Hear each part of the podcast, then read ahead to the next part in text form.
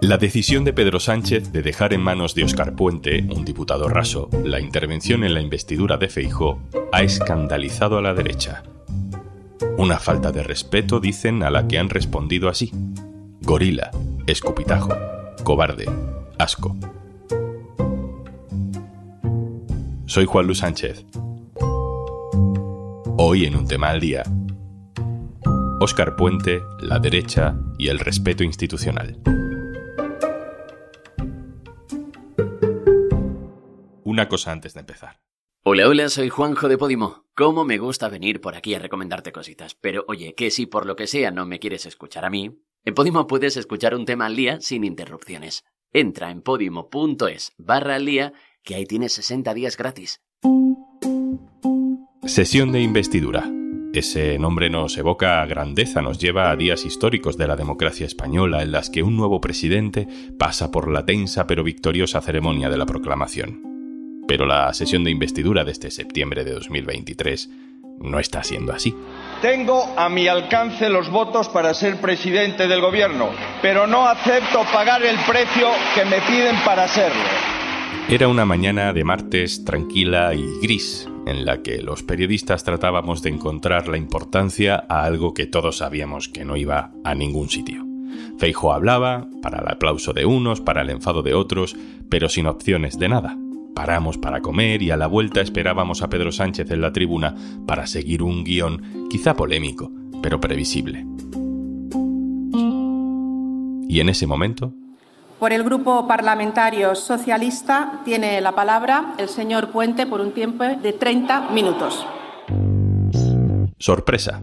Óscar Puente, un diputado raso, exalcalde de Valladolid, era el elegido por el PSOE para intervenir en la investidura de Feijó. A mí, fíjese, me ha sucedido igual que a usted. Yo fui el candidato más votado en las últimas elecciones municipales en Valladolid y, sin embargo, una coalición formada por su partido y el partido de la ultraderecha española Vox me relegó a la oposición. Fíjese, era un golpe de efecto, en varias direcciones. La primera, como lista más votada en Valladolid, víctima de un pacto entre el PP y Vox, desmontar ese argumento del PP, de Feijó, de que tiene que gobernar porque es la lista más votada. A lomos de una coalición de perdedores llegó al gobierno el señor Moreno Bonilla, Andalucía, Juanma. Llegó la señora Díaz Ayuso al gobierno de Madrid. Llegó el señor Martínez Almeida a la alcaldía de Madrid o el señor Mañueco, a él sí que le puedo saludar, precursor de las coaliciones de perdedores y de los pactos con la ultraderecha, un auténtico pionero. Saludos, señor Fernández Mañueco. Ese giro en el guion pilló completamente desprevenido al Partido Popular. Nadie sabía que aquello iba a ocurrir. Y la reacción de la derecha ya dentro del hemiciclo fue insultar a Pedro Sánchez.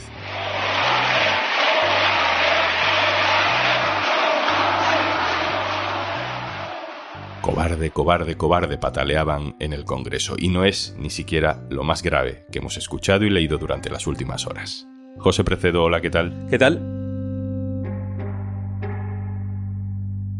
José Precedo es director adjunto del diario.es. José, ¿por qué? ¿Por qué Pedro Sánchez decide colocar a Óscar Puente en su lugar en ese momento clave que es el de la primera réplica a Feijo en su investidura. Bueno, eh, seguramente consiguieron que Óscar Puente fuese el pararrayos de Sánchez y que en lugar de hablar de la amnistía, hoy esa derecha, digamos, más dura contra el gobierno esté dedicándole todo tipo de insultos e, y epítetos al diputado de, de Valladolid.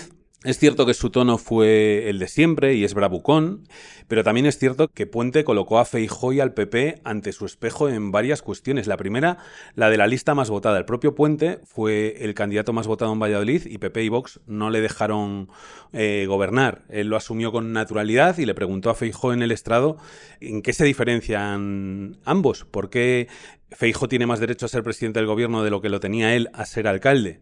Luego le afeó de forma muy contundente las invocaciones al transfugismo que algunos dirigentes del PP estuvieron lanzando al PSOE. No pierdan tiempo buscando disidentes, desertores o traidores para pasearles por las tertulias, por los medios que comparten su estrategia. Ninguno es ya representativo de este PSOE. Casi lo más interesante para mí fueron las advertencias de Puente a algunos históricos del partido, diciendo que el PSOE desde 2018, desde aquellas primarias, ya no es el partido de sus dirigentes, ni de los de ahora, ni de los antiguos, y que ahora quien manda es la militancia. Este PSOE ya se blindó hace años contra cualquier injerencia externa en sus procesos de toma de decisiones. Este PSOE ya no es de sus dirigentes, ni de los actuales, ni de los históricos. Este PSOE es de sus militantes y, por consiguiente, del pueblo.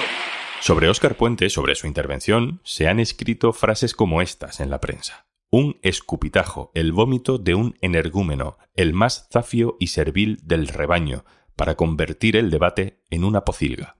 Todo el mundo se sorprendió de que Óscar Puente pudiera caminar erguido. Su intervención gorilesca pertenece al dominio zoológico. También hemos escuchado palabras como asco, por ejemplo, del ex socialista Joaquín Leguina para definir las palabras de Óscar Puente. José, muy graves, muy macarras, muy increíbles tuvieron que ser los insultos de Óscar Puente como para recibir estas frases como respuesta, ¿no? Bueno, es que él en teoría no insultó a nadie. Es cierto se puede discutir si se debe decir en el estrado que la guerra de Irak y la intervención de Aznar instó el mayor atentado de la historia de, de España. Es un exceso que a lo mejor cabe no cometer. Pero más allá de eso, Óscar Puente no insultó a nadie y utilizó un tono muy duro, dijo unas cuantas cosas que muchos dirigentes del PSOE y también de la izquierda estaban aguardando a que se dijeran y luego lo hace en ese tono pues que tiene Puente, que a una gente le gustará más y a otra gente le gustará menos. Pero leído el discurso, lo que se dijo y no el cómo, nadie puede decir que haya habido insultos. Desde luego, nada mínimamente comparable a los insultos que en las últimas horas se le han dedicado eh, por parte de la derecha mediática y política al propio puente. Y luego, también habría que reflexionar sobre hasta qué punto esa derecha mediática y política que ha decidido jugar al ajedrez, combate de béisbol, le puede exigir a la izquierda las reglas de la esgrima, Claro, aquí ya se empiezan a mezclar cosas, ¿no? Porque por un lado está la intervención de Puente, sí, pero yo creo que lo que desata la rabia de la derecha es básicamente el hecho de que Pedro Sánchez y Yolanda Díaz también, pero sobre todo Pedro Sánchez, no subiera a la tribuna.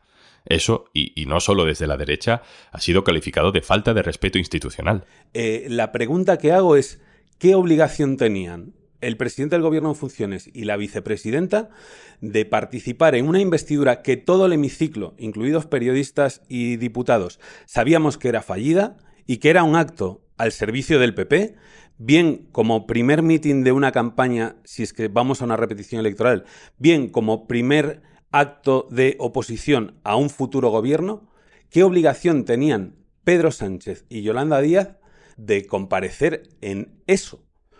porque lo que creo que es injusto es juzgar esta sesión de investidura como si fuera una investidura más. No lo ha sido. Se puede criticar todo, obviamente, faltaría más.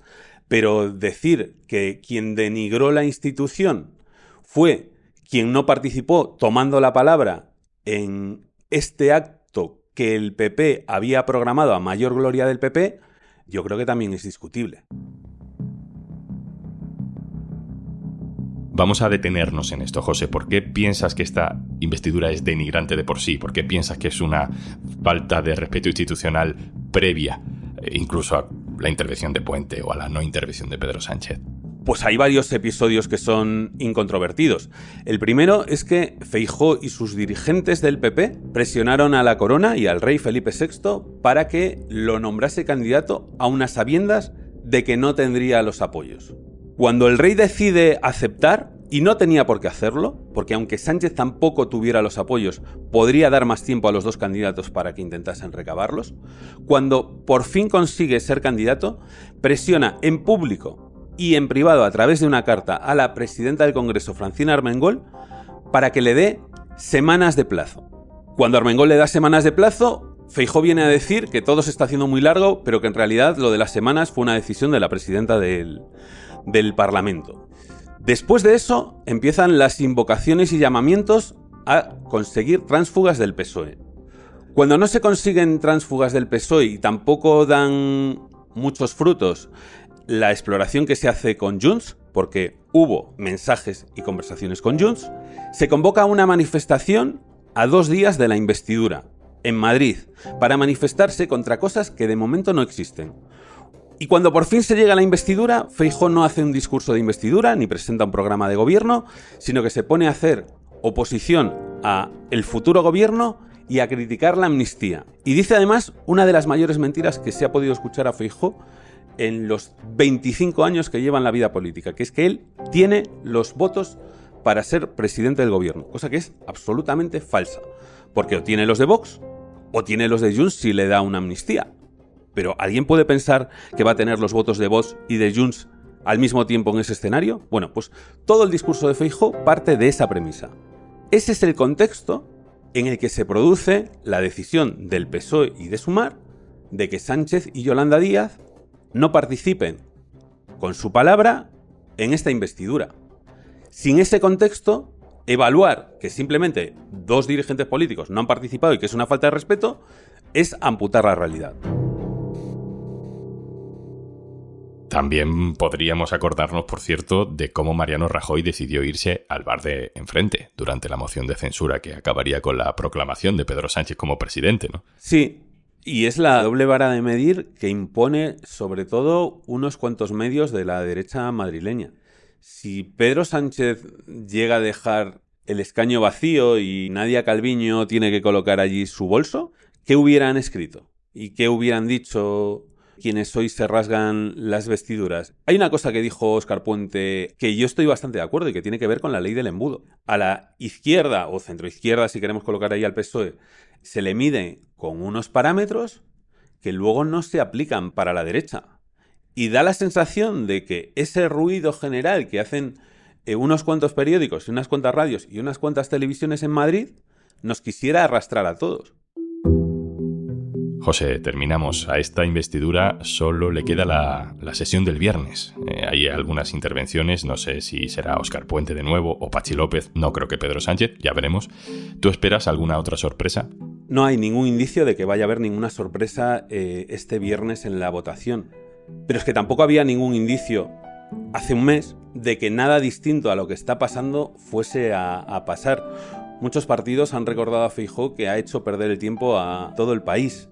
Yo creo que lo único que se puede ver el viernes es el resultado numérico de la votación y pasar de pantalla para abrir otra bastante más interesante y que puede tener bastante más suspense, que es si la izquierda, el PSOE, Sumar, son capaces de llegar a un acuerdo con el independentismo, bajo qué premisas y con qué condiciones. Y si se puede reeditar el gobierno, que es una de las opciones, o si el país se va a una repetición electoral. José Precedo, director adjunto del diario.es. Gracias. Gracias a vosotros, como siempre. Y antes de marcharnos. Supongo que ya sabes que Podimo es una app de podcast, pero ¿sabías que a veces esos podcasts se convierten en un espectáculo en vivo? Y también puedes escucharlos como episodios especiales en nuestra app.